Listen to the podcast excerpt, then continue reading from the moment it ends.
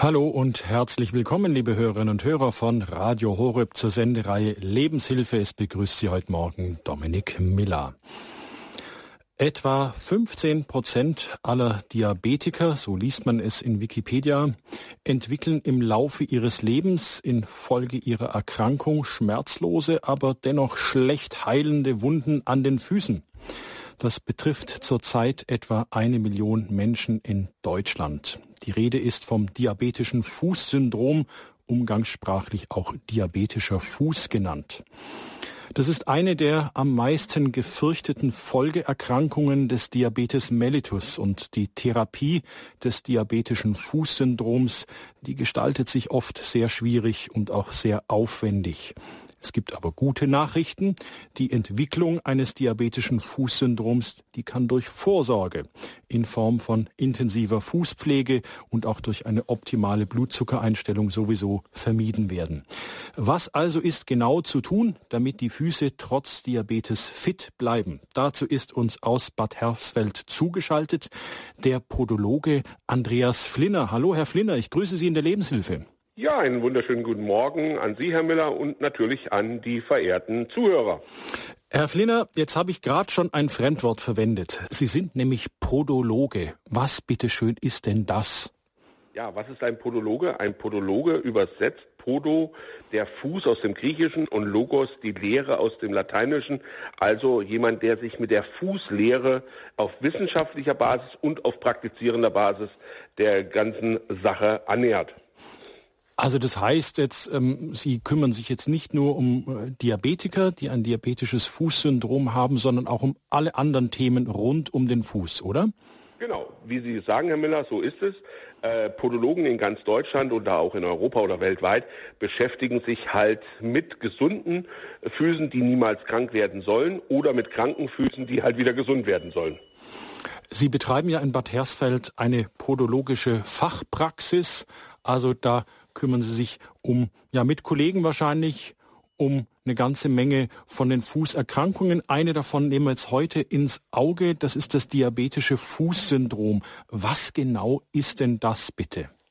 Also das diabetische Fußsyndrom ist eine Folgeerkrankung, die sich im Laufe der Erkrankung Diabetes mellitus, was man Land auf, Land ab als Zuckerkrankheit bezeichnet, entwickelt. Es gibt drei schwerwiegende Folgeerkrankungen beim Diabetiker die natürlich, wie Sie eben schon in Ihrer Einleitung gesagt haben, ein bisschen was mit Entgleisung des Stoffwechsels zu tun haben.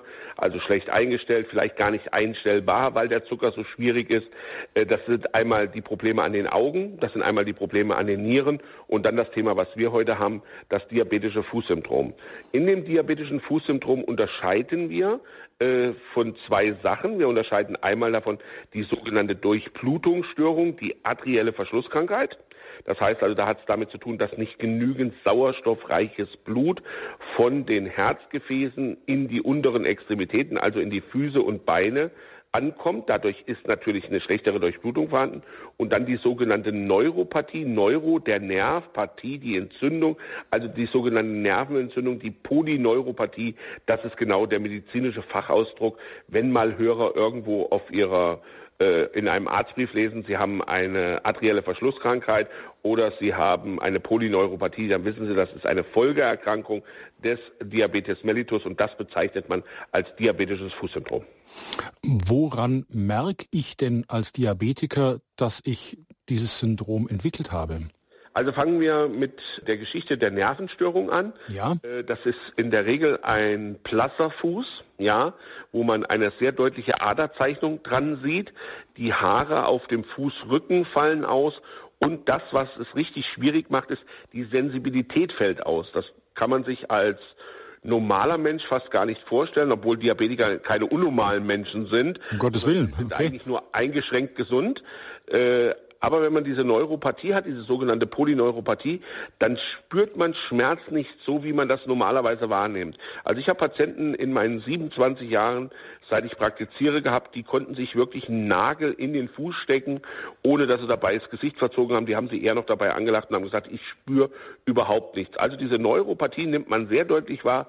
Blasser Fuß, Haare fallen aus und die Sensibilität lässt nach. Und durch diese nachlassende Sensibilität ist der Fuß natürlich extrem gefährdet, weil man spürt Verletzungen an diesem Fuß wesentlich später, als wenn man natürlich eine optimale äh, Nervenleitgeschwindigkeit in den Füßen und in den Beinen hat. Das ist die eine Geschichte. Die andere Geschichte ist die sogenannte Durchblutungsstörung und die stellt sich dar, dass der Fuß kalt wird, ja, weil die Durchblutung nicht gegeben ist. Da merkt man das sehr stark dran und man merkt es dann auch sehr stark daran, dass man auch Wärme-Kälte-Empfinden ganz anders da wahrnimmt, äh, wahrnimmt. Also man sagt, ich habe warme Füße oder ich habe kalte Füße und in Wirklichkeit habe ich warme Füße. Da merkt man das sehr stark dran. Und wenn es dann im fortgeschrittenen Stadium bei der Durchblutungsstörung ist, dann merkt man es sehr häufig daran, dass wenn man spazieren gehen will, irgendwann Schmerzen in den Waden hat und dass die Beine einem schwer erscheinen. Man nennt das im Volksmund die sogenannte Schaufensterkrankheit. Das hat man deswegen so genannt, die Menschen bleiben einfach stehen und damit sie nicht auffallen, haben sie dann immer so getan, als wenn sie ins Schaufenster gucken. Und so hat sich dieser Name dann eingeprägt. Und das unterscheidet man dann auch in den Wegstrecken, ob ich noch 100 Meter laufen kann, schmerzfrei, 200 Meter, 300 und 400 Meter. Und da muss man auch genau darauf achten, weil bei Durchblutungsstörungen, wenn man dann dort Verletzungen am Fuß hat oder vielleicht auch durch eine unsachgemäße Fußpflege eine Verletzung bekommt, ist die Heilung natürlich deutlich langsamer als bei Menschen, wo die Durchblutung optimal ist. Jetzt haben Sie da gerade ein Stichwort gegeben mit der Fußpflege. Jetzt der Mensch geht ja immer von sich selber aus. Ähm, also ich wasche meine Hände mehrmals täglich. Im Winter creme ich die auch ein. Und wenn ich nicht gerade Nägel kaue, dann schneide ich sie mir doch auch das eine oder andere Mal. Und auf meinen Füßen, da stehe ich den ganzen Tag. Mit denen laufe ich. Aber wenn ich jetzt mich selber anschaue, also ich creme meine Füße nicht ein, ich maniküre mir so die Nägel eher mal mit dem Nagelclip und es ist dann eher etwas brachial. Ich kann da gar nicht wirklich von einer Fußpflege sprechen. Wie kommt es eigentlich, dass ich meine Hände so gut behandle, aber meine Füße, auf denen ich stehe, mit denen ich gehe, nicht. Die sind irgendwie so unterhalb des Radars. Ja, ich denke, so sprechen Sie es genau richtig an, Herr Miller. Ich glaube, also das ist eine schwierige Frage, die Sie da stellen und die ist auch schwierig zu beantworten. Ich persönlich habe da eine Vermutung. Hände sieht man, die sind im sichtbaren Bereich, also wie Sie gesagt haben, oberhalb des Radars, das nimmt man wahr. Ja. Füße kann man halt einfach in die Schuhe hineinstecken. Und wenn man sich mal überlegt, äh, im Kindesalter, wer hat einem das Nägelschneiden beigebracht? Meistens war das die liebe Mama, die daheim war. Die hat es von der lieben Oma geerbt. Also so einen richtigen Nagelschnitt hat man eigentlich nie beigebracht bekommen. Und wenn man im Vergleich Zähne nimmt, da kommt in die Schule ein Zahnarzt, der dir sagt, deine Zähne sind okay oder sie sind nicht okay. Und wenn du zum Zahnarzt gehst und du putzt dir die Zähne falsch, dann bringt man dir beim Zahnarzt das Zähneputzen richtig bei bei der Fußpflege, wo wir jetzt beim Thema sind, das bringt dir eigentlich keiner richtig bei. Und wenn du dann selber keine Sensibilität dafür entwickelst, dann machst du es so, wie du es für dich richtig hältst. Und natürlich das Zweite ist, Hände eincremen ist von der Mobilität her für die meisten Menschen deutlich leichter, als unten an die unteren Extremitäten zu kommen, weil was ist von der Hand, wo ich mit eincremen muss, am weitesten eigentlich weg? Es ist immer der Fuß am Körper und dann ähm, ist es einfach so eine Geschichte, es wird einfach vernachlässigt. Aber ich habe da auch gute Nachrichten, weil mittlerweile ist es schon so, dass wir salonfähig sind, dass viele Menschen sich mittlerweile die Füße schon eincremen und ich hoffe äh, nach der Sendung, Herr Miller, dass Sie dann auch zu denjenigen gehören, die ihre Füße öfters angucken und denen vielleicht ab und zu mal eine gute Pflege zukommen lassen. Also Nägel schneiden will gelernt sein und auch ja die Pflege meiner Füße, also waschen, cremen. Genau. Okay. Also, äh, also Nägel schneiden gerade soll äh, gelernt sein. Deswegen in, in meiner Fachpraxis bieten wir etwas in diesem Bereich an. Wir nennen das ein sogenanntes Mutter-Kind-Training. Das heißt, da können Mütter mit ihren Kindern zu mir in die Sprechstunde kommen und ich zeige ihnen innerhalb von zehn Minuten, wie ein korrekter Nagelschnitt an den Füßen von Kindern aussehen. Und wenn wir da in dieser Prophylaxe anfangen, dann haben wir natürlich später auch mehr Leute, die zumindest wissen, auch wenn sie Laien sind, aber wie man die Nägel laienhaft korrekt schneidet. Ja? Äh, könnte ich als Erwachsener auch ohne Kind mal zu Ihnen kommen und mir das zeigen lassen? Selbstverständlich, das ist kein Problem. Ob ich das Kindern zeige oder Erwachsenen, das ist überhaupt kein Thema.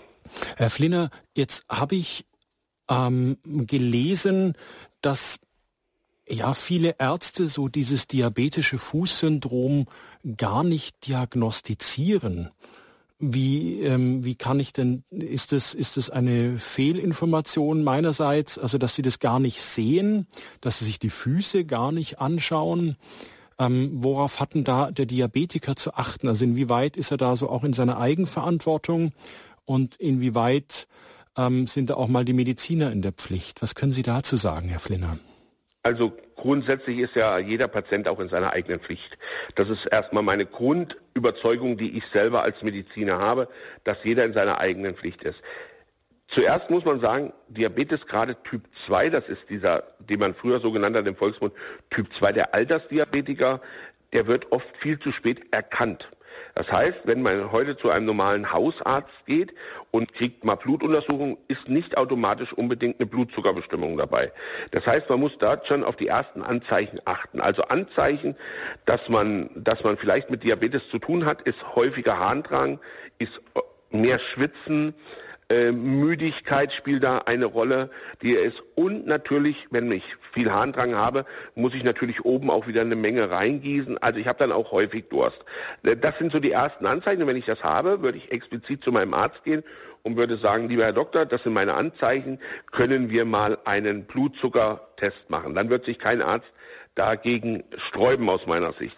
Wenn es aber anders da ist, kann man auch in den Apotheken sich so Urinstreifen holen, dass man quasi auf so einen Streifen drauf uriniert und dann gibt es farbliche Veränderungen und dann hat man eigentlich schon mal äh, so eine Grundtendenz, geht es in diese Richtung rein. Jetzt kommt aber explizit Ihre Frage, die Sie gestellt haben. Wie sieht es eigentlich aus mit dem diabetischen Fußsyndrom? Warum wird es zu spät diagnostiziert? Ich habe in meiner Praxis ganz, ganz viele Patienten und die werden bei uns in einer Anamnese. Anamnese ist das Erstgespräch, wo ich feststelle, was haben die Patienten.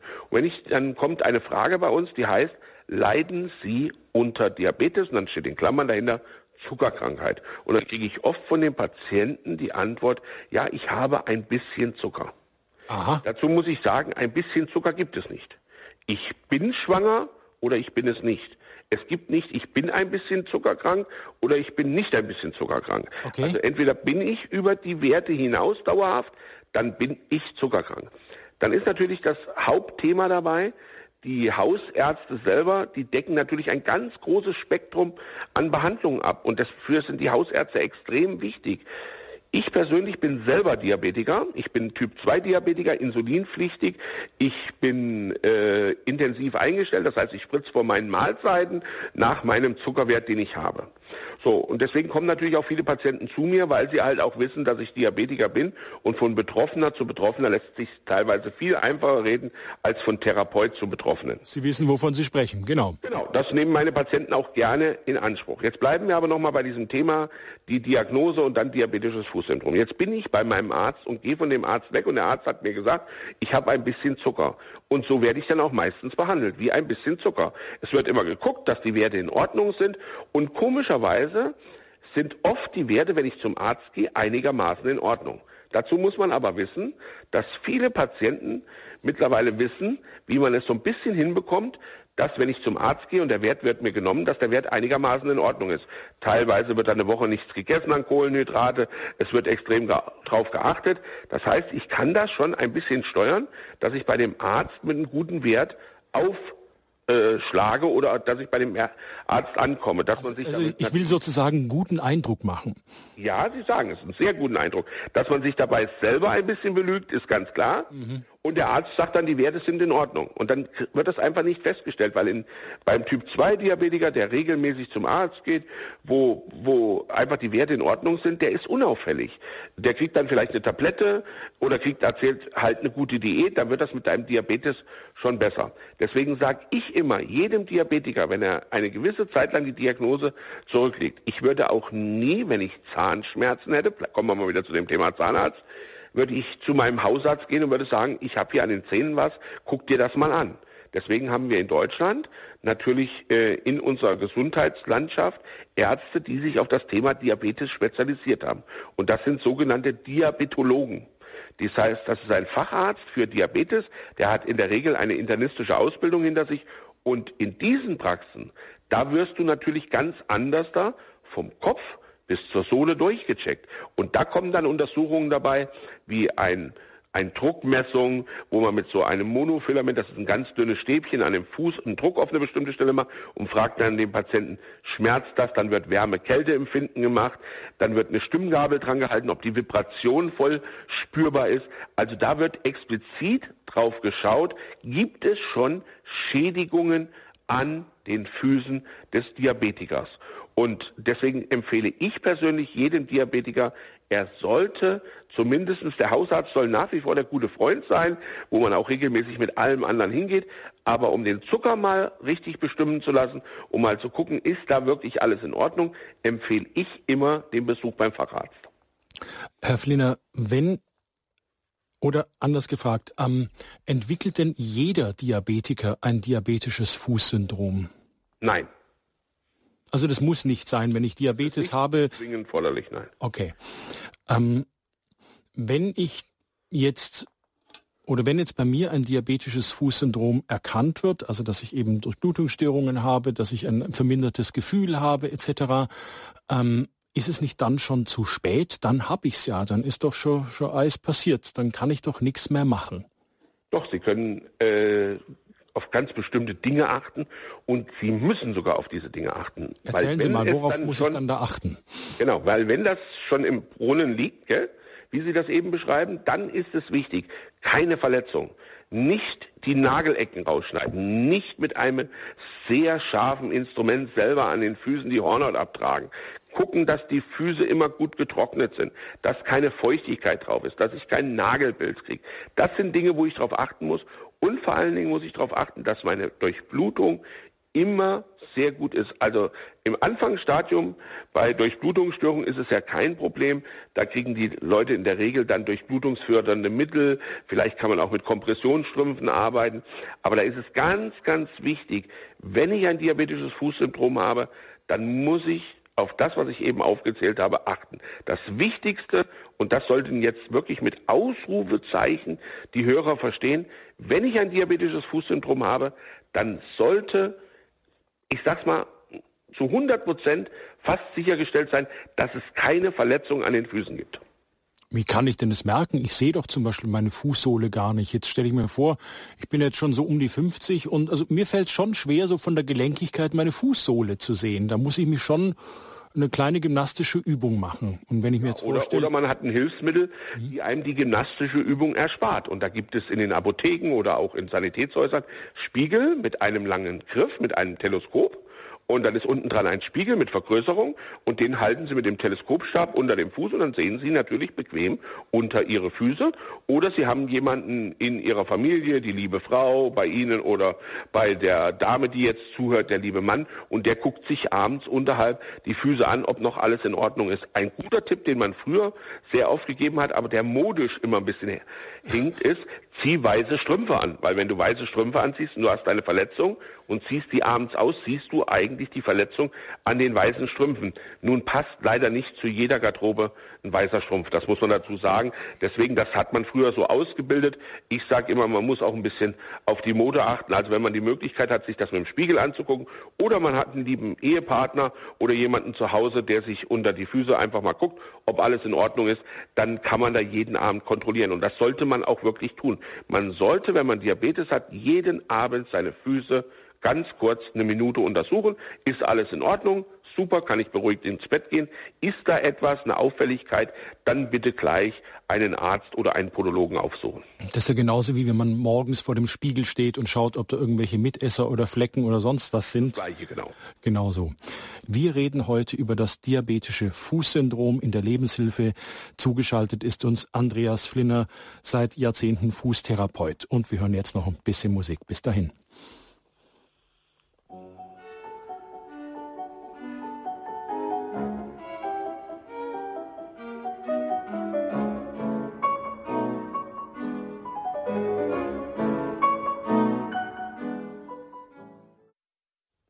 Sie hören die Lebenshilfe bei Radio Horeb heute mit dem Thema diabetisches Fußsyndrom. Was ist zu tun, damit die Füße fit bleiben? Wir sind im Gespräch mit dem Fußtherapeuten und Podologen Andreas Flinner aus Bad Hersfeld und ich begrüße den ersten Hörer, Herrn Grossmann aus Saarbrücken. Hallo, grüße Gott. Guten Morgen. Guten Morgen, Herr Grossmann. Guten Morgen. Äh, ich habe eine Polyneuropathie und Ja. bin mit der Polyneuropathie in Behandlung bei einem Neurologen. Der macht regelmäßig äh, Nervenmessungen und ich kriege B12 Ankermann und Keltikan Forte als Tabletten und Alpha-Lipon Gamma 600 Milligramm. Äh, Das soll helfen gegen die äh, Polyneuropathie. Ich merke bis jetzt aber keine Besserung. Und äh, ich habe die Polyneuropathie offensichtlich bekommen durch ein Medikament, äh, das ich früher mal hatte bei einem anderen Neurologen.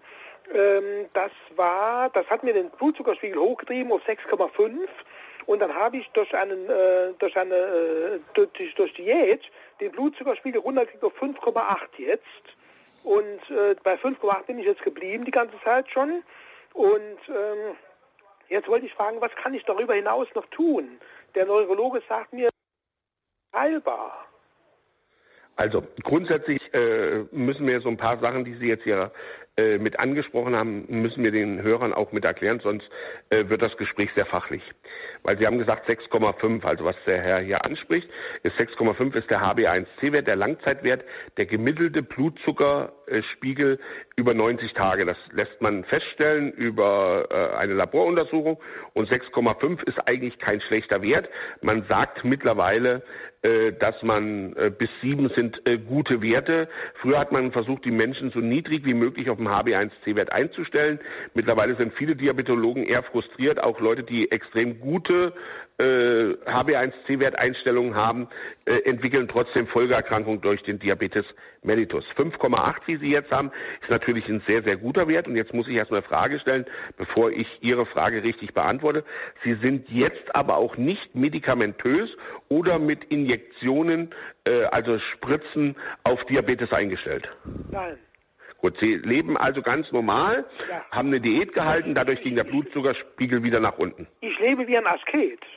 Das ist gut. Ich lebe wie ein Asket. Ich esse nur Vollkornbrot, ich esse keine Kuchen, ich esse keine Okay. Schokolade, Ja. ich trinke keine süßen Sachen, kein Und deswegen ging der Blutzuckerspiegel natürlich auch nach unten, das ist ganz klar. So, und jetzt ist aber schon durch Ihre Geschichte, durch diese falsche Medikamentenbehandlung, wie Sie gesagt haben, die Polyneuropathie entstanden. Und jetzt muss man den Menschen nochmal sagen, Polyneuropathie, der Nerv, der stirbt quasi ab. Und da muss ich Ihrem Neurologen beipflichten, wenn er Ihnen sagt, da wo der Nerv abgestorben ist, gibt es keine Verbesserung. Und das, was Sie schon bekommen an Medikamenten für die Neuropathie, ist schon mehr als ja, als üblich. Und wenn dann dort keine Besserung zu spüren ist, dann muss man einfach sagen, dann sind die Nerven abgestorben und dann werden die da auch nicht mehr wieder wachsen und sie müssen dann, egal wie das jetzt klingt, sie müssen damit dann auch zurechtkommen. Und der Neurologe hat das ja wahrscheinlich auch so bestätigt, wie ich es jetzt auch sage. Ja, genau so ist es. Genau, das ist dann leider so. Also ich habe ganz viele in meiner Praxis, die Polyneuropathie haben, die mir dann sagen, nachts können sie kaum au- einschlafen, weil sie Ameisenkribbeln an den Füßen haben, weil sie so ein pelziges Gefühl haben, als wenn sie das Gefühl haben, sie haben Socken noch nachts an, obwohl die Füße äh, äh, befreit sind von Socken. Äh, da muss man dann mit klarkommen. Also ich selber habe auch Polyneuropathie und es gibt Tage, da ist das bei mir ganz, ganz schlimm und ich sage dann immer, damit muss ich klarkommen. Und in den Nächten, wo das bei mir ganz schlimm ist, spreche ich viel mit dem Herrgott und dann funktioniert das bei mir hervorragend. Also ich muss sagen, ich spüre überhaupt noch nicht mal ein Kribbeln, ich spüre gar nichts. Mhm. Dann sind Sie froh, dass es so bei Ihnen ist. Dann wäre ich dankbar. Also bei mir ist das manchmal so, dass ich echt sage, oh, das ist aber grenzwertig. Aber wie gesagt, wenn es doch bei Ihnen so ist, ist es in Ordnung. Achten Sie einfach darauf, dass der Blutzuckerwert lang weiter so unten ist, wie er ist. Aber das höre ich ja, dass Sie da eine vernünftige Einstellung zu haben. Und diese Polyneuropathie, wenn sie diagnostiziert worden ist, dass der Leitgeschwindigkeit unterbrochen ist, dass sie nicht ganz so schnell auf die Nerven reagieren, äh, damit kommt man, glaube ich, im Leben sehr gut klar, wenn Sie vor allen Dingen auch keine, äh, kein Kribbeln oder irgendetwas verspüren. Herr Grossmann, herzlichen Dank für Ihren Beitrag. Ein Gruß nach Saarbrücken. Dankeschön. Und wir schalten weiter nach Bonn zur Frau Krüler. Frau Krüler, ich grüße Sie.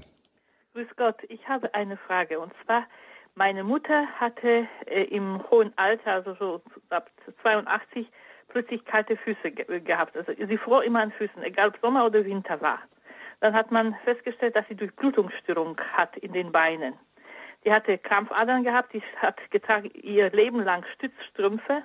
Und dann, äh, weil sie die, die Beine so, so weiß waren, so, so ohne Farbe, hat sie die Stritzstrümpfe weggelassen und hat dann offenen äh, Bein bekommen, ja.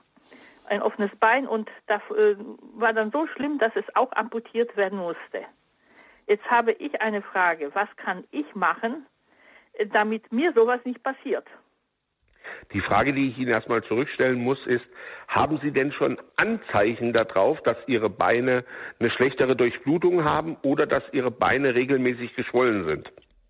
Geschwollen, ja geschwollen. Dann kommt es natürlich darauf an, ist das eine normale Schwellung oder ist die schon morgens um 10 Uhr oder um 11 Uhr morgens da oder ist das eine Schwellung, die abends nach dem ganzen Tag Betätigung, weil sie vielleicht in einem Beruf tätig sind, wo sie stehen, äh, vorhanden ist? Ist das eher morgens schon geschwollen oder äh, nachmittags, abends nach einer beruflichen Tätigkeit? Das äh, wird schon im Laufe des Vormittags. Also es, äh, ich mhm. äh, trage jetzt äh, so so ganz äh, dicke Stützstrümpfe, schlimmer ja. als meine Mutter, weil die nur wegen Krampfadern getragen hat. Ja. Ich wegen äh, Lymphödem, ja. Ja. Und jetzt habe ich ein, einfach Sorge, dass mir da sowas auch passieren könnte wie meine Mutter. Also ich müsste nicht unbedingt ein amputiertes mhm. Bein haben. Ja. Waren Sie denn schon mal bei einem Facharzt für Durchblutungsstörungen, einem sogenannten Angiologen? Nein dann würde ich Ihnen das als Tipp geben, dass Sie wirklich mal über Ihren Arzt einen Termin, also eine Überweisung zu einem Facharzt für Durchblutungsstörungen bekommen. Und dann sollen die genau nachgucken, was es ist, weil man unterscheidet die Durchblutungsstörungen ja noch in zwei Dingen. Einmal das Arterielle und einmal das, was Sie eben angesprochen haben, das Venöse. Das ist dann dieses sogenannte Idem, im Volksmund das Wasser in den Beinen. Gell? Ja. Damit man das auch äh, für die Zuhörer hier noch definiert, damit die wissen, worüber Sie jetzt gesprochen haben. Also mein Tipp ist, suchen Sie einfach einen Facharzt auf, der sich mit Durchblutungsstörungen und mit den Beinen auseinandersetzt und dann kann der Ihnen das helfen. Das eine sind Angiologen und das andere sind sogenannte Phlebologen, das sind dann die Venenkundler, um sowas zu sagen. Sprechen Sie Ihren Arzt drauf an und dann wäre er bestimmt dankbar, dass er Sie irgendwo hinschicken kann. Frau Krüler, ich danke Ihnen für den Beitrag. Ja, Alles danke. Gute für Sie. Ein Gruß danke. nach Bonn. Ähm, eine Hörerin, die hat nochmal nachgefragt, Herr Flinner, Sie hatten vorhin das Thema Haarausfall erwähnt. Ähm, dass es eine Folge des diabetischen Fußsyndromes wäre, wenn ich das richtig in Erinnerung habe. Es ging um die Haare, die auf dem Fußrücken sind. Ja, ja keine Haare, die am Kopf haben. Nicht die, die auf dem die Kopf Haare sind. Am Fußrücken, genau. Okay. Dann schalten wir jetzt weiter zu Frau Pletsch nach, nach Marburg. Hallo, Frau Pletsch, grüße Gott. Äh, grüß Gott. Hier ist ähm, Herr Flinner, ich habe eine Frage. Ich leide unter äh, sehr kalten Füßen. Das heißt, äh, eigentlich sind meine Füße immer sehr kalt und ich gehe immer mit ganz kalten Füßen zu Bett und äh, auch mit einer Wärmflasche mit, äh, mit ganz dicken Socken und ganz warm angezogen, auch im Bett, weil ich immer so friere. Aber ich komme, äh, was kann ich tun, äh, dass meine Füße oder die Durchblutung an sich etwas besser wird? Mhm. Jetzt muss ich eine Frage stellen, weil das ist jetzt die zweite Hörerin, die genauso explizit mit Füßen und sowas spricht. Unter Diabetes leiden Sie nicht? Äh, nein, ich hatte äh, mich noch nicht untersuchen lassen, aber ich hm. kann mir... Habe ich mir fast so gedacht, so wie Sie das erzählen. Natürlich beantworte ich gerne die Frage, aber das Thema der Sendung ist natürlich ein bisschen was anderes, aber ich beantworte Ihnen das gerne. Wenn Sie also mit einer Wärmflasche ins Bett gehen, ist das schon mal eine gute Sache. Und wenn Sie ein sogenanntes Muskeltraining machen wollen für die äh, Beine, dass die Durchblutung besser ist, dann eignen sich dafür äh, gut Kneipsche Anwendungen, also kalt-warme Güsse am Fuß und am Bein, wo man dann wirklich die Gefäße dazu bringt, dass sie einmal sich zusammenziehen, einmal wieder dehnen, Wärme dehnt aus, Kälte zieht zusammen und dann Kneipsche Anwendungen machen und dann kann man da eine ganze Menge noch bewirken. Dann gibt es natürlich auch Möglichkeiten mit bestimmten Einreibungen, äh, die Füße ein bisschen wärmer zu bekommen. Also Ingwer eignet sich hervorragend, dass Wärme an den Füßen äh, stattfindet oder Rostkastanie sind dann solche typischen Einreibungen, die Ihnen dabei helfen, dass Ihre Füße dann auch wärmer werden. Aber wie gesagt, Kneipsche Anwendung ist also mein Top-Tipp für Sie, dass Sie genau in dem Bereich arbeiten. Ja, ich danke Ihnen ganz herzlich, Herr Flinner. Nicht zu danken. Einen schönen Tag, danke. Sie haben eingeschaltet bei Radio Horeb heute mit dem Thema diabetisches Fußsyndrom. Was ist zu tun, damit die Füße fit bleiben? Also es geht um Leute, die die klassische Zuckerkrankheit haben und eben infolgedessen ähm, Erkrankungen am Fuß haben. Ich begrüße jetzt aus der Nähe von Eichstätt den Herrn Eding. Grüße Gott. Grüß Gott, Herr Doktor. Ich bin 80 Jahre alt. Ich habe seit 35 Jahren, also das sind 45 Jahre, Typ 1 Diabetes. Äh, ich, habe äh, keine äh, außer, den, außer Nierenschädigung habe ich an den Füßen keine gravierenden Schäden. Also meine ich wenigstens. Was mich heute besonders interessiert, ich habe zurzeit an den Unterschenkeln, das habe ich auch schon jahrelang, von Zeit zu Zeit wie äh, Allergie. Äh, einen Juckreiz, den ich nicht, konnte mir nicht immer beherrschen, dass ich nicht kratze. Und äh, und heute habe ich mich schon mit dem Gedanken getragen, ich gehe zum Hausarzt. Aber jetzt ist diese Sendung, da bin ich sehr erfreut, dass ich die heute äh, zufällig erwischt habe, äh, wo es um praktisch um mein Thema geht. Und ja, und, und auch. Äh Aber Vorsicht, Herr Eding, wir sind nicht Ihr Hausarzt. Bitte? Wir sind nicht Ihr Hausarzt, nicht verwechseln. Ja, ja. ja. Also wenn ich Sie richtig äh, verstehe, diese an den Unterschenkeln, dieser Juckreiz, den Sie haben, äh, der kann einen schon äh, fast um den Verstand bringen. Ähm, das haben sehr viele Diabetiker, muss man dazu sagen, dass sie an der Haut, nicht nur am Unterschenkel, am Körper äh, Reaktionen bekommen. Äh, die Reaktionen, die da am Körper stattfinden, können verschiedene Ursachen haben, aber eine der Hauptursachen ist, es hat etwas mit der Insulingabe, weil sie sind ja Typ 1 Diabetiker, das heißt, sie spritzen regelmäßig, äh, bedeutet, dass das Insulin eine Reaktion auf ihre Haut herbeiführt. Das kann sich teilweise ändern, dass man dann ein anderes Insulin einer anderen Firma bekommt äh, in diesem Bereich. Viel spannender fand ich die Aussage, dass es nach ihrem eigenen Ermessen so ist, dass sie an den Füßen noch nichts haben.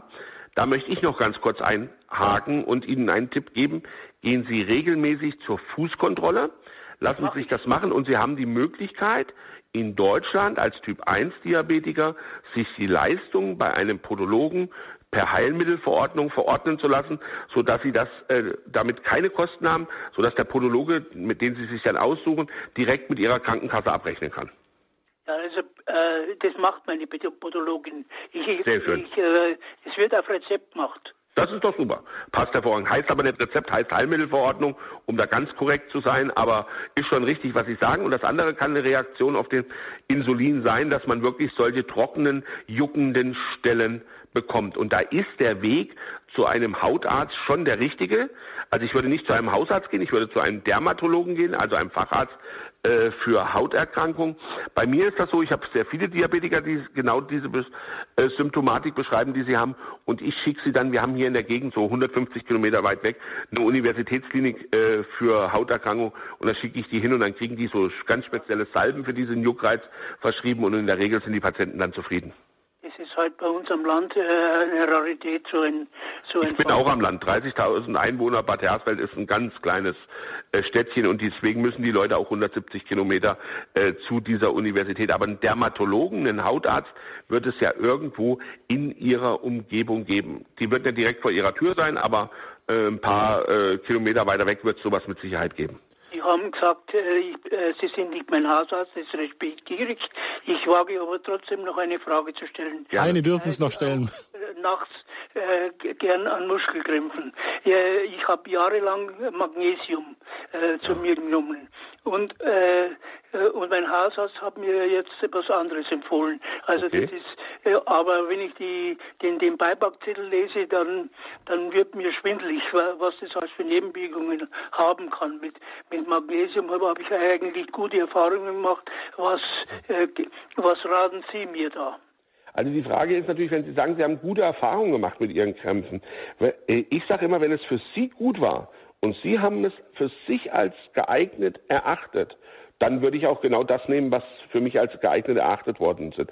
Beipackzettel sage ich Ihnen immer, wissen Sie, äh, da dürfen Sie gar nichts drauf lesen. Ich nehme die immer und mache sie immer gleich weg, weil ich mir immer denke, da wird wirklich genau geguckt, wie oft findet das dann statt, weil die Pharmaindustrie will sich absichern, wenn was ist, dass da keine Regressansprüche oder irgendetwas ist. Also ich habe mir seit 10 Jahren, 15 Jahren abgewöhnt, wirklich Beipackzettel zu lesen. Wenn ich Vertrauen zu meinem Arzt habe und der sagt, probier das aus und ich stelle das fest dass das in Ordnung ist, dann nehme ich das auch. Wenn ich aber merke, das ist nicht besser als das, was ich schon genommen habe, dann gehe ich auch oft zu dem alten Präparat zurück. Magnesium finde ich sehr, sehr gut. Was aber bei Krämpfen nochmal eine Rolle mitspielt, ist auch Calcium. Gell? Also Sie sollten auch gucken, dass in dem Präparat nicht nur Magnesium drin ist, sondern dass auch Calcium mit drin ist. Ja. Herr Eding, ich danke Ihnen für den Beitrag und Ihre Fragen. Ich noch eine kurze Frage stellen? Nein, keine mehr. Wir haben noch ein paar andere Hörer an der Leitung, Herr Eding, da muss ich auch Rücksicht auf die nehmen. Also, Dankeschön. Vierter Gott. Ähm, Herr Flinner, jetzt hat Herr, Herr Eding auch im, im Zuge der Beantwortung seiner Frage haben wir ja auch darüber gesprochen, dass die Kasse solche Leistungen bezahlt. Ähm, Frage, werden denn auch die Leistungen zur Prophylaxe des diabetischen Fußsyndroms bezahlt oder erst, wenn ich es habe? Also das ist eine hochinteressante Frage und dann versuche ich Ihnen die mal so zu beantworten, wie zurzeit die Gesetzeslage ist. Okay. Also in Deutschland ist es so, dass es seit mehreren Jahren die Möglichkeit gibt, dieses sogenannte, aber bitte nicht falsch verstehen, Fußpflege auf Rezept zu bekommen. Dann versteht das, glaube ich, jeder Hörer. Fußpflege auf Rezept. Okay. Einige Hörer werden jetzt hellhörig und werden sagen, das habe ich ja noch nie gehört. Eigentlich heißt es, man kann podologische Leistungen, das steht auch so auf der Verordnung drauf, auf Heilmittelverordnung bekommen, weil es ein Heilmittel ist, was das, was du hast, heilen soll. Damit kommt die Frage schon, kriegt man sowas prophylaktisch? Ja, es ist also so, dass der Gesetz Geber oder dass die Krankenkassen eine ganz einfache Grundlage haben. Du musst diabetisches Fußsyndrom haben und du musst schon an Neuro, also an Nervenerkrankung oder Angiopathie an der Durchblutungsstörung leiden.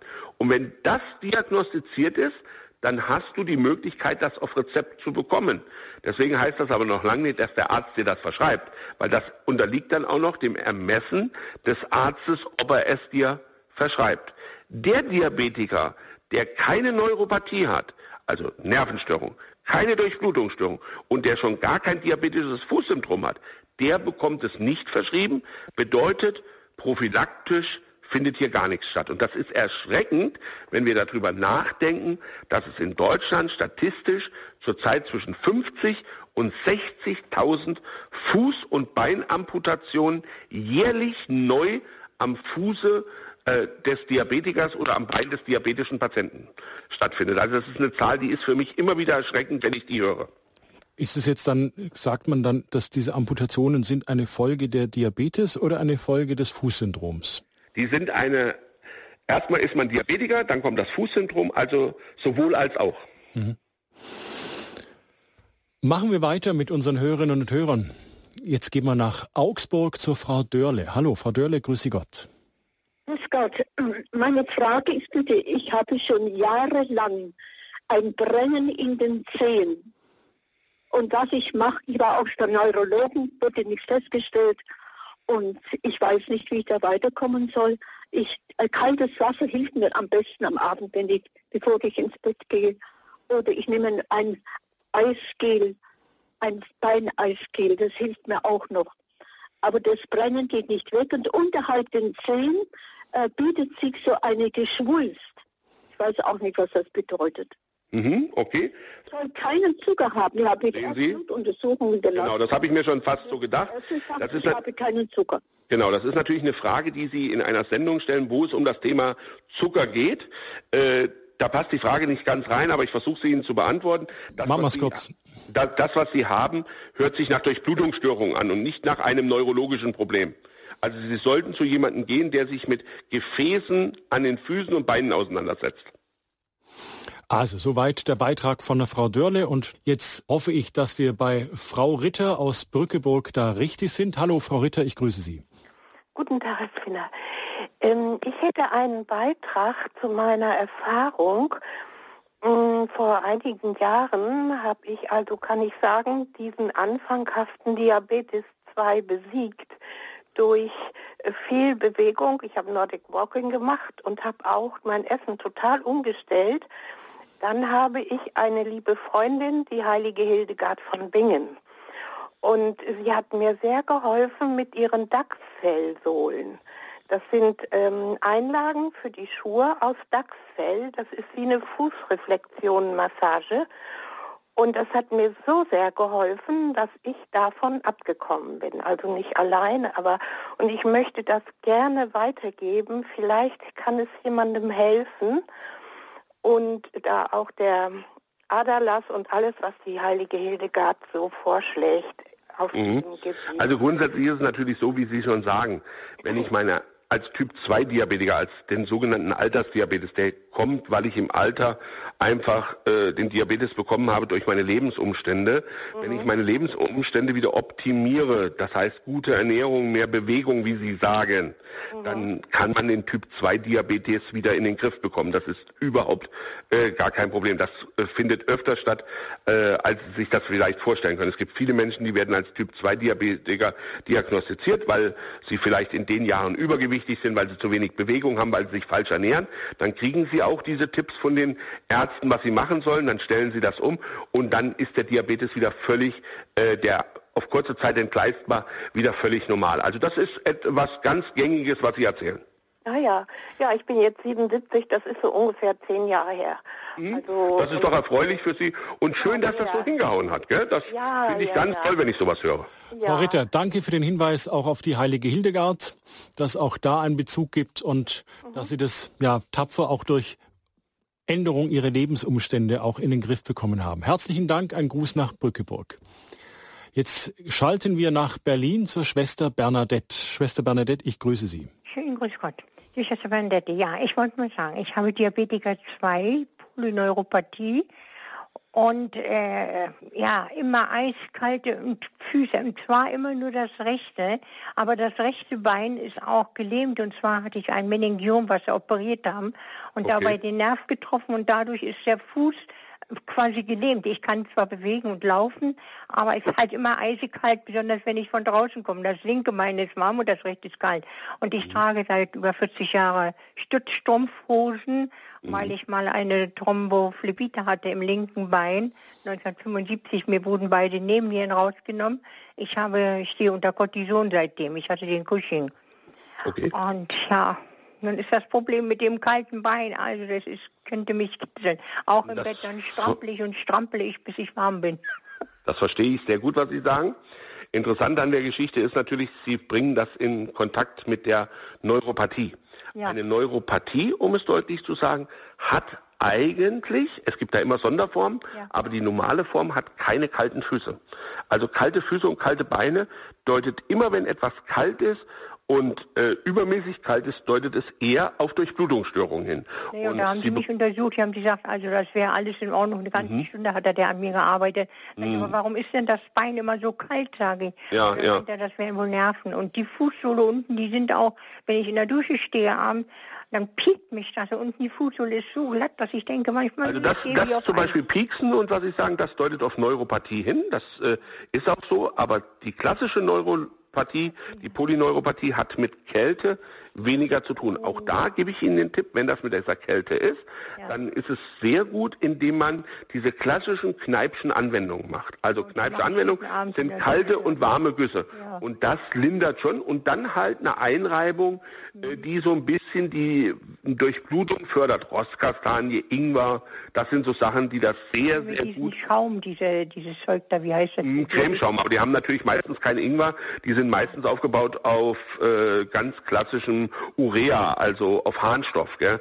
Also Sie müssen schon gucken, dass Sie sich ein explizites Produkt äh, anschaffen, was für kalte Füße und Wärme ist. Und da ist meistens der Wirkstoff Rostkastanie drin oder Ingwer.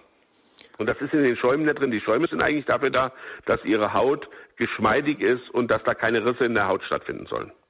Ein Dank an die Schwester Bernadette nach Berlin. Ähm, Herr Flinner, jetzt haben das ein paar Hörer und Hörerinnen schon mal erwähnt, das Thema der Stützstrümpfe und einmal kamen auch die Einlagen. Ähm, welche Rolle spielt denn die Wahl der Schuhe beim diabetischen Fußsyndrom? Kann ich da meinen modischen Herrenschuh weitertragen, wenn ich einfach aufpasse? Also wenn ich äh, ein diabetisches Fußsyndrom entwickelt habe, das heißt, wenn mein Fuß druckempfindlich ist durch die Neuropathie und ich nehme den Druck nicht wahr oder durch die Durchblutungsstörung soll keine Verletzung haben, dann eignet sich ein moderner, handelsüblicher Schuh, ob Frau oder Männerschuh, nicht. Es gibt heute sogenannte Diabetes-Prophylaxe-Schuhe. Es gibt andere Schuhe, die einfach besser geeignet sind. Eine ganz einfache Faustformel ist, Stell dich mit deinem Fuß auf eine Pappe, eine stabile Pappe. Nimm einen Ettingstift und zeichne dir selber die Ränder deines Fußes ab. Wenn du das selber nicht kannst, such dir jemanden, der dir die Ränder abmalt. Das macht übrigens auch ein Podologe. Dann schneide diese Pappe aus, also wir machen dann ein bisschen Bastelstunde und diese Pappe, die du dann hast, so breit muss dein Fuß sein, um nicht zu drücken. Und dann nimm diese Pappe mit in den Schuhladen, wo du deine Schuhe kaufen willst und schau mal, ob die Pappe so einwandfrei in den Schuh hineingeht. Und wenn das nicht der Fall ist, dann lass den Schuh lieber im Regal stehen. Kauf dir lieber einen geeigneten Schuh, der die richtige Passform, Weite und Breite hat, die du brauchst. Also es heißt im bei uns Podologen und auch bei den Diabetologen, wir sollten die Füße des Diabetikers, die unter dem sogenannten diabetischen Fußsyndrom leiden, in Watte packen. Heißt also, sie sollten keinen Druck in Länge und Breite ausgesetzt werden. Und damit sind meistens klassische Schuhe außen vor. Und da sind wir auch bei dem Thema, ich meine, wenn der Schuh drückt, dann bekomme ich eine Blase oder eine Druckstelle und auch dieses sind eben so diese Verletzungen, von denen Sie auch eingangs gesprochen haben, wo ich eben mit dem Spiegel meine Fußsohlen, meine Füße untersuchen soll, ob ich, ob das dann auch ein Hinweis ist, dass ich einfach einen falschen Schuh habe, weil ich da eine Blase habe, die ich gar nicht so spüre zum Beispiel. Das ist genau so, wie Sie sagen, Herr Miller. Wenn, wenn, wenn ich mir eine Blase laufe, muss vorher Reibung stattgefunden haben. Wenn ich mir ein Hühnerauge laufe, dann muss vorher Druck und Reibung stattgefunden haben. Wenn ich eine Verletzung habe, muss die Verletzung von irgendwas her beikommen. Und das ist ganz, ganz wichtig, das sollte ich vermeiden, weil wenn ich dann erstmal eine offene Stelle habe, ist es sehr, sehr oft am Fuß des Diabetikers so, dass eine Wunde fünfmal langsamer heilt als bei Menschen, die keinen Diabetes haben. Ich dachte nämlich vorhin, wo Sie von Verletzungen am Fuß sprachen, dachte ich mir, na ja, äh, wer schneidet sich denn schon in den Fuß hinein und dachte an solche Verletzungen, aber es sind ja auch einfach diese Druckstellen, die Blasen, die einfach durch den Gebrauch von falschem Schuhwerk entstehen können. Auch dies sind Verletzungen, die das diabetische Fußsyndrom natürlich massiv fördert. Genau, und natürlich die Verletzung, dass man sich selber schneidet, weil Sie haben es ja schon angesprochen. Typ 2 Diabetiker, der Altersdiabetes, sind oft ältere äh, Zuhörer und Hörerinnen. Das heißt, man sieht nicht mehr so gut, die Mobilität ist ein bisschen eingeschränkt. Und dann ist natürlich, wenn ich eine Schere in der Hand habe, die Gefahr sehr groß, dass ich vielleicht nicht den Nagel schneide, sondern dass ich auch ein Stück Haut mit drin habe. Und schon habe ich mich verletzt. Und jetzt kommt wieder die Zahl von eben. Fünfmal langsameres Abheilen als bei einem Menschen, der kein Diabetes hat.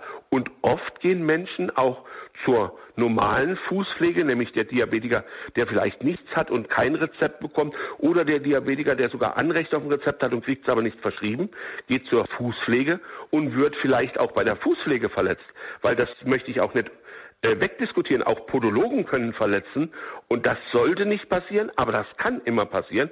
Nur wenn ich irgendwo hingehe, wo ein Fachbetrieb ist oder eine Fachpraxis, die wissen dann auch sofort, welche äh, Salben, welche Tinkturen, welche Medikamente da wichtig sind, damit da gar nichts passieren kann. Und deswegen ist es immer Augen auf bei der Wahl des Richtigen, wo man hingeht. Und wenn man selber unsicher ist, dass man sich die Füße machen kann, dann würde ich immer lieber wohin gehen, bevor ich mir die Füße selber mache und ein Verletzungsrisiko habe. Zum Beispiel an meinen Füßen ist das so, ich kann mit Sicherheit, weiß ich, wie man die zu behandeln hat, aber das ist auch einfach, wie Sie schon sagen, ich bin auch 50, da kommt man vielleicht nicht mehr so gut ran. Das bedeutet, ich gehe auch zu einem Therapeuten, zu einem Podologen, der mir die Füße macht. Und im Gegenzug mache ich ihm die Füße. Gell? So einfach ist das. Wie finde ich denn den richtigen Podologen? Was für Kriterien muss der erfüllen? Worauf soll ich denn einfach schauen, wenn ich bei mir in der Gegend bin oder wenn ich jetzt im Internet schaue? Gibt es da vielleicht ein paar ja, Begriffe, Stichwörter, die vielleicht in der Beschreibung einer Praxis fallen sollten, die mich aufhören lassen, dass ich sage, ja, okay, da wäre ich wahrscheinlich richtig mit meinem, mit meinem diabetischen Fußsyndrom? Das ist eine Frage, da muss ich mich sehr konzentrieren, die zu beantworten. Weil äh, es kann ja auch sein, dass hier der eine oder andere mithört, der aus meinem Berufszweig kommt. Und wenn, wenn ich da sehr ehrlich bin, dann kommt das meistens nicht gut an. Es ist so, dass man in Deutschland vor vielen Jahren den Beruf neu gemacht hat und man musste anhand der Bundesregierung den Gesetzlichkeiten Rechnung tragen. Das heißt, man hat gesagt, wir müssen erstmal gucken, wer arbeitet überhaupt überall an den Füßen äh, von Diabetikern und dann hat man festgestellt, das sind Bader, das sind Masseure, das sind Friseure, das sind Kosmetiker, das sind sogenannte damals noch medizinische Fußpfleger. Also es gibt sehr viele, die die Füße von Diabetikern behandelt haben. Übrigens waren es auch die, äh, sagen wir mal, die Selbsthilfeorganisation der Diabetiker, die gefordert haben, sie brauchen einen adäquaten Ansprechpartner. Und erst darauf ist die Bundesregierung eingeknickt und hat gesagt, wir schaffen das Berufsbild des Podologen in Deutschland. Da waren maßgeblich dran die Diabetiker beteiligt. So, jetzt kommen wir zu dieser Frage, die Sie eben hatten. Bedeutet, man hat in schneller Zeit alle, die an dem Beruf oder an den Füßen von Diabetikern gemacht hat, hat man geholfen, eine externen Prüfung zu machen. Das heißt, sie mussten keine Vollzeitausbildung wie heute ein Podologe durchlaufen. Heute muss ein Podologe entweder zwei Jahre Vollzeit machen oder drei Jahre im dualen System, also das heißt Teilzeitpraxis und Schule. Dann ist er staatlich anerkannter Podologe. Es gab Leute, die waren über zehn Jahre in dem Beruf tätig, als Fußleger, als Kosmetiker oder irgendetwas. Die brauchten nur noch eine Ergänzungsprüfung zu machen. Und dadurch hat der Gesetzgeber natürlich ganz, ganz viele Menschen in diesen Berufszweig hineingebracht. Ob das sinnvoll war oder nicht, will ich gar nicht beurteilen. Aus meiner Sicht ist es nicht sinnvoll gewesen. So, und jetzt kommt die Frage, woran erkenne ich einen guten äh, Podologen? Also, es nützt Ihnen auch gar nichts, wenn Sie einen guten Podologen erkennen. Der Podologe, den Sie brauchen, wenn Sie dorthin gehen und wollen mit Krankenscheine, also mit Rezept abrechnen, muss erstmal eine Kassenzulassung haben. Kassenzulassung bedeutet, er muss die Praxisgegebenheiten haben und er muss die richtige Ausbildung haben. Dann kriegt er von den Krankenkassen eine Zulassung. Und wenn du dann versuchst, bei so jemanden einen Termin zu bekommen, ist es extrem schwierig, weil die sind in der Regel Land auf, Land ab durch ganz Deutschland stark fragmentiert dann bleibt dir nichts anderes übrig, zu sagen, dann muss ich halt woanders dahin gehen und kann halt nicht abrechnen, aber ich gehe zu einem Podologen. Und das setze ich einfach auf die Zuhörerin äh, und auf die Zuhörer von Radio Horeb. Einfach vernünftiger Menschenverstand. Wenn ich in einen Betrieb hineingehe, in eine Praxis und habe das Gefühl, ich bin hier gut aufgehoben, ich werde hier abgeholt, ich werde vernünftig empfangen, ich kriege eine vernünftige Anamnese und die Behandlung scheint hygienisch einwandfrei zu sein, dann habe ich den Betrieb gefunden, die Praxis, wo ich hingehe. Wenn ich spüre, das ist nicht so, dann würde ich da gar nicht hingehen. Ein paar Tipps, worauf ich achten sollte. Wenn es eine Praxis ist, sollte die Praxis mehrere Behandlungsräume haben und es sollte in der Regel nicht nur ein Podologe anwesend sein, sondern es sollte auch Personal da sein, die hygienisch die Instrumente aufbereitet. Beispiel, du hast einen Behandlungsraum. Wenn du einen Behandlungsraum hast, machst deine Behandlung, dann brauchst du als erfahrener Therapeut, um den hygienisch wieder aufzuarbeiten, dass keine Infektionskette entsteht, braucht man circa 10 bis 11 Minuten. Bedeutet, wenn ich nur einen Raum habe, kann ich nach dem Patienten zehn bis elf Minuten keinen behandeln. Das findet in der Regel nicht statt. Das heißt, wo wird da ein bisschen geschummelt bei der Hygiene. Deswegen sage ich, wenn zwei Räume da sind, wechselt der den nächsten Raum, dann hat er eine Assistentin, die macht den anderen Raum wieder sauber und dann funktioniert das. Und darauf sollte man achten. Da sollte man ganz, ganz gezielt darauf achten, dass die Hygiene einwandfrei ist. Es gibt nichts Schlimmeres, dass man an Füßen von Diabetikern arbeitet, eine Verletzung setzt und dass die Instrumente, die man benutzt hat, nicht hygienisch einwandfrei aufbereitet sind, weil leider unsere Gesundheitsämter, die für die Kontrollen dafür verantwortlich sind, zu wenig Gesundheitsaufseher haben und die Kontrollen finden so wenig statt, beziehungsweise fast überhaupt nicht. Also sich auch auf den gesunden Menschenverstand verlassen, schauen, wie sieht der Laden aus, komme ich mir abgeholt, komme ich mir angenommen vor und sind vielleicht mehrere Behandlungsräume da und macht das alles einen sauberen Eindruck. Ähm, jetzt haben wir noch zwei Hörer in der Leitung, die würde ich gerne noch begrüßen. Aus Albstadt-Ebingen grüße ich jetzt Frau Eppler. Hallo, grüße ja, Gott. Grüß Gott zusammen. Also bei mir ist folgendes, ich bin 82 und ich habe auch Diabetes 2 und ich habe vor vier Jahren eine sehr schwere Wirbelsäuleoperation gehabt.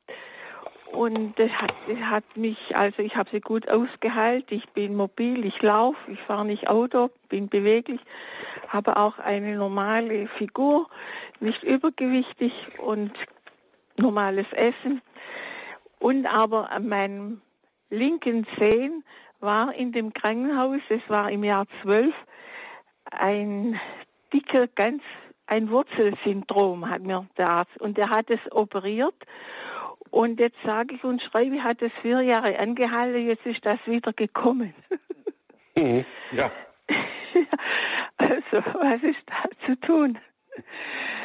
Also, ich sehe schon mal, Sie nehmen das mit Humor.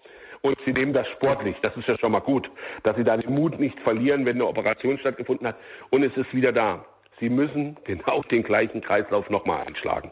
Das muss sich der Arzt, wenn es den noch gibt, nochmal angucken oder Sie suchen sich einen anderen Arzt Ihres Vertrauens. Weil wenn es wirklich so ein Fußwurzelsyndrom ist, dann muss sich das nochmal angeguckt werden. Ja? Da kann man mit konservativen Methoden sehr wenig machen, weil es ja auch schon einmal operativ behandelt worden ist.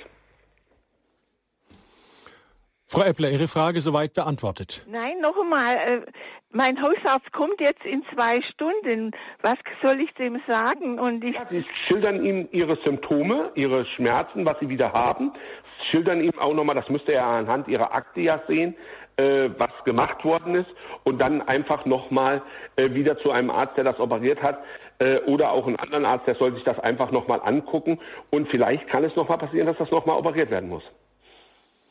Frau Eppler, ich danke Ihnen für den Beitrag und den Hinweis, ein Gruß nach Albstadt-Ebingen. Und jetzt kommen wir zum letzten Hörer in der Sendung oder letzten Hörerin. Das ist die Frau Brücke aus Landshut. Ich grüße Sie, Frau Brücke. Ja, grüß Gott allerseits. Ich, äh, bei mir hat der Neurologe auch die Polyneuropathie festgestellt, aber ich habe keine Diabetes. Mhm. Bei mir ist es auch angegangen mit Kribbeln im Fuß und dann habe ich Taubheitsgefühle bekommen auf der Fußsohle. Und dann habe ich gelesen, das ist auf Zucker zurückzuführen. Dann bin ich zum Arzt gegangen und mehrmals habe immer wieder feststellen lassen und sagt, ja, ja, was haben Sie denn? Sie haben keinen Zucker. Ja, sage ich, aber, aber die Symptome. Ja. Dann hat er mich zum Neurologen geschickt und der hat eben die Poloneuropathie festgestellt. Aber er hat mir auch gesagt, es gibt drei verschiedene Ursachen für die Polyneuropathie. Also ja, stimmt, was er Ihnen gesagt hat. Äh, die Polyneuropathie hat auch noch andere Ursachen. Also es gibt die häufigste Ursache ist der Diabetes, wie Sie es auch gelesen haben. Mhm. Und dann mhm. gibt es auch noch andere Ursachen der Polyneuropathie. Hat Ihnen denn der Arzt erzählt, was es für weitere Ursachen gibt? Ja, eben äh, Alkoholismus, aber das trifft bei mir auch nicht zu. Genau, das ist schön, aber das hätte ich Ihnen jetzt auch gesagt. Das wäre eine Sache. Und die Chemobehandlung, aber ich hatte keine Chemo, aber ich hatte Radium bei meiner Aha, Krebserkrankung. Das kann genau damit zusammenhängen. Es gibt aber noch zwei weitere Ursachen. Es kann ein Leiden an der Wirbelsäule sein. Ja, das heißt, dass irgendein Nerv weggequetscht wird. Und etwas, was in Deutschland sehr selten ist, ist, man leidet unter Lebra. Dadurch entsteht auch noch Polyneuropathie. Lepra. Also es gibt schon andere Ursachen. Was hat Ihnen denn Ihr Arzt empfohlen, was Sie machen sollen? Nichts, da kann man nichts machen, ist mir mhm. gesagt worden. Ist genau das, was, was ich auch sage. Wenn man Polyneuropathie hat und die Nervenbahnen sind zerstört, dann äh, es gibt, wie vorhin hat ja ein Hörer erzählt, was er alles an Medikamenten bekommt. Ich persönlich habe in meinen 27 Jahren Berufsjahren noch nicht einen Menschen kennengelernt, der durch Einnahme von Medikamenten äh, die Symptome der Polyneuropathie gelindert hat. Habe ich noch nie kennengelernt. Es gibt Leute, die sagen dann, es ist ein bisschen besser, aber in der Regel sagen die Leute, die Polyneuropathie ist da und ich muss sehen, dass ich mit der Polyneuropathie klarkomme. Aha, gut, ja. Ich habe meine Einlagen und da komme ich besser zurecht. Sehr gut, damit Sie keinen Druck auf die Füße kriegen. Das ist in Ordnung. Mhm, genau, ja. Genau, und achten Sie äh, immer schön drauf, dass Sie keine Verletzungen am Fuß kriegen. Weil bei Polyneuropathie ist halt immer die Gefahr, man nimmt Schmerzen anders da wahr als jemand, der keine Polyneuropathie hat. Frau Brücke, ich danke Ihnen für Ihren Beitrag. Alles Gute nach Landshut. Behüt Sie Gott. Herr Flinner, jetzt so am Ende der Sendung. Wir haben wirklich eine ganze, ganze Menge Hörerinnen und Hörer gehabt, die sich eingebracht haben in die Sendung. Was wäre jetzt so noch, was Sie unseren Hörern noch zum Schluss so mitgeben wollen? Was Sie einfach nochmal, worauf Sie schauen sollen oder was Sie ihnen wünschen? Also ich wünsche erstmal jedem Hörer und jeder Hörerin allzeit gute Gesundheit. Gottes geleitet. Das ist, glaube ich, ganz, ganz wichtig, weil das ist sowas, was mir immer hilft. Wenn meine Neuropathie schlimm ist, dann bete ich. Das hilft mir sehr, sehr gut. Und ich glaube, das wird auch den Hörerinnen und den Hörern sehr gut helfen. Aber ich wünsche mir ganz einfach, dass die Diabetiker mehr auf ihre Füße achten, damit sie auch ein bisschen Selbstverantwortung übernehmen und dass sie immer allzeit den richtigen Therapeuten finden, ja, der ihnen hilft. Auch da habe ich einen Tipp für die Hörerinnen und Hörer. Wenn ich einen neuen Therapeuten suchen muss, ist das Erste, was ich tue, ich gehe immer ins Gebet und wünsche mir immer vom Herrgott, dass er mir den richtigen Arzt oder den richtigen Therapeuten einfach empfiehlt, dass ich spüre, das ist der richtige Therapeut und dem wünsche ich dann natürlich auch absolut Gottes Geleit, dass er das Richtige bei mir diagnostiziert und mir die richtige Behandlung angedeiht. Herr Flinner, vielen Dank. Das war ein gutes Schlusswort und ich wünsche Ihnen für Ihre Arbeit auch Gottes Segen, alles Gute. Vielen Dank, dass Sie bei uns waren. Wünsche ich Ihnen auch, Herr Miller. Behüte Gott. Sie können sich die Sendung im Internet als Podcast von unserer Webseite herunterladen www.horeb.org oder Sie können sich über den Radio Horeb CD-Dienst eine CD dieser Sendung kostenlos bestellen. Die Telefonnummer vom Radio Horeb CD-Dienst, die finden Sie auf dem Programmfaltblatt von Radio Horeb, das in vielen Kirchen ausliegt. Und wenn es in Ihrer Kirche noch nicht ausliegt, dann fragen Sie doch mal den Pfarrer, ob man das nicht auslegen könnte. Es verabschiedet sich Dominik Miller. Behüt Sie alle Gott.